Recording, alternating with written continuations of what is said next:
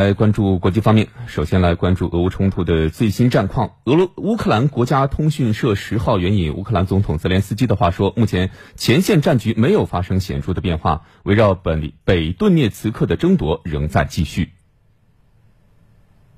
泽连斯基说，北顿涅茨克、利西昌斯克和其他顿巴斯地区城市是俄军进攻重点，但乌军仍在坚守。在扎波罗热地区，乌军挫败了俄军的进攻。在哈尔科夫地区，乌军收复了部分土地；在尼古拉耶夫方向，乌军继续进行防御作战。乌克兰国防部情报总局发言人斯基比茨基接受媒体采访时说：“目前，乌俄双方正在顿巴斯地区进行炮战，俄军在前线的火炮数量是乌军的十倍至十五倍，乌克兰正输掉在这一地区与俄罗斯的对抗。”俄罗斯国防部十号发布消息称。过去二十四小时内，俄军使用高精度空袭导弹打击了乌克兰第聂伯罗一军用机场。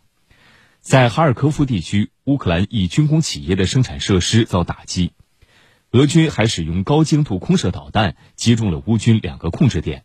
多个人员和军事装备集结区。此外，俄国防部同一天还公布了俄空降兵炮兵部队装备的自行火炮执行作战任务的视频。